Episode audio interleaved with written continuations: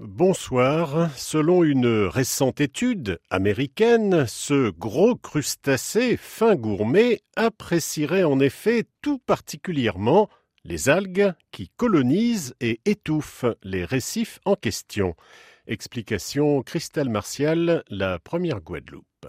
On les appelle crabes royaux ou encore crabes araignées. On les retrouve dans nos eaux caribéennes, mais aussi dans le golfe du Mexique, en Floride aux États-Unis ou en Caroline du Sud. Ce crabe vit dans les profondeurs jusqu'à 179 mètres, mais aussi, et c'est cela qui nous intéresse ici, dans les roches et graviers et dans les récifs coralliens. Des récifs qu'il pourrait restaurer selon une étude réalisée par des scientifiques américains. Quand ils sont malades, touchés par la pollution et par le réchauffement climatique, les récifs coralliens ont tendance à se recouvrir d'algues avant de s'effondrer. Et c'est là que notre ami le crabe intervient. Non seulement cette espèce mange des algues à une vitesse effrénée, mais en plus, elle mange celles que d'autres espèces évitent. Dans plusieurs expérimentations, les chercheurs américains ont mis en évidence que l'introduction des crabes royaux en quantité dans certains récifs participe à la restauration de ces derniers. Ainsi, en mangeant les algues sur les récifs, les crabes rétabliraient leur équilibre écologique. En un an, ils que la présence des crabes à proximité des coraux ait permis de réduire de 50% la présence d'algues. Selon les chercheurs, ces crabes herbivores amélioraient ainsi les conditions d'habitat des récifs coralliens, mais aussi des poissons de la zone. Reste pour concrétiser ces recherches à permettre l'élevage d'un grand nombre de crabes, des crabes herbivores qui viendraient au secours des récifs et qui pourraient peut-être également apprécier le goût de d'autres algues, les algues sargasses.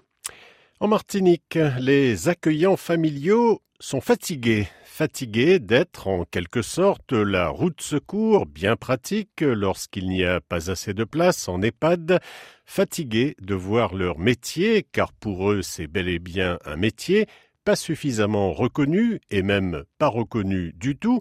Au micro d'Audrey Gauvindin, je vous propose d'écouter Jocelyne Dumanoir. Elle est accueillante familiale à Rivière-Pilote et Daniel Groma, secrétaire général du syndicat CGTM. Je peux parler même de burn-out. On, peut tomber facilement en épuisement. Pourquoi? Parce que nous, ne pouvons pas prétendre euh, facilement à nos cinq semaines de congé. Et une problématique aussi, c'est que l'aide, euh, en comparaison, l'aide à domicile se retrouve euh, payée plus que, que l'accueillante que l'accueillante familiale, que l'accueillant familial qui a ses personnes 24 heures sur 24 à son domicile du lundi au dimanche et jours fériés inclus. Vous avez des familles qui ont des agents qui ont plus de 20 ans, 25 ans. Les parents ne sont jamais venus. Et puis voilà, comme ça coûte moins cher que l'EHPAD. Donc euh, les, les, accueillants familiaux les ont. C'est eux qui font l'enterrement, c'est eux, qui font tout. Je dis qu'il y a beaucoup de personnes qui sont, accueillies dans les familles et que ce sont les familles qui s'occupent de A à Z euh, contre une petite monnaie. Donc ça, c'est pas normal et on est en train de faire connaître ce métier-là.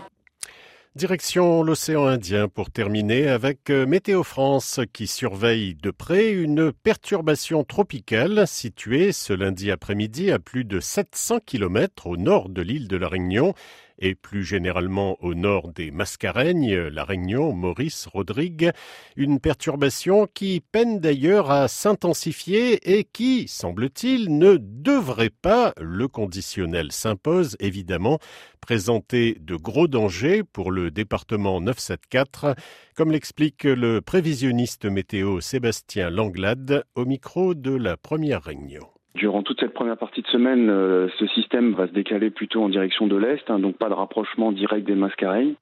Puis à partir de mardi soir au mercredi matin, ce système va effectuer un virage vers le sud et du coup se rapprocher plus directement des mascareilles la façon dont ce système va faire le virage, hein, son timing, sa localisation, et puis surtout la façon dont le système pourrait éventuellement recourber vers le sud-sud-ouest ou pas franchement, vont être des critères déterminants pour préciser le degré de menace sur, euh, sur les îles des Mascareignes et particulièrement sur la Réunion. Hein.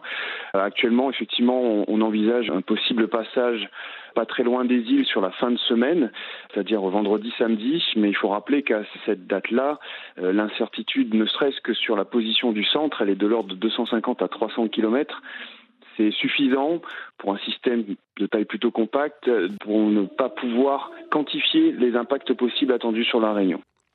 Affaire à suivre, comme on dit, fin de cette édition. Bonne soirée.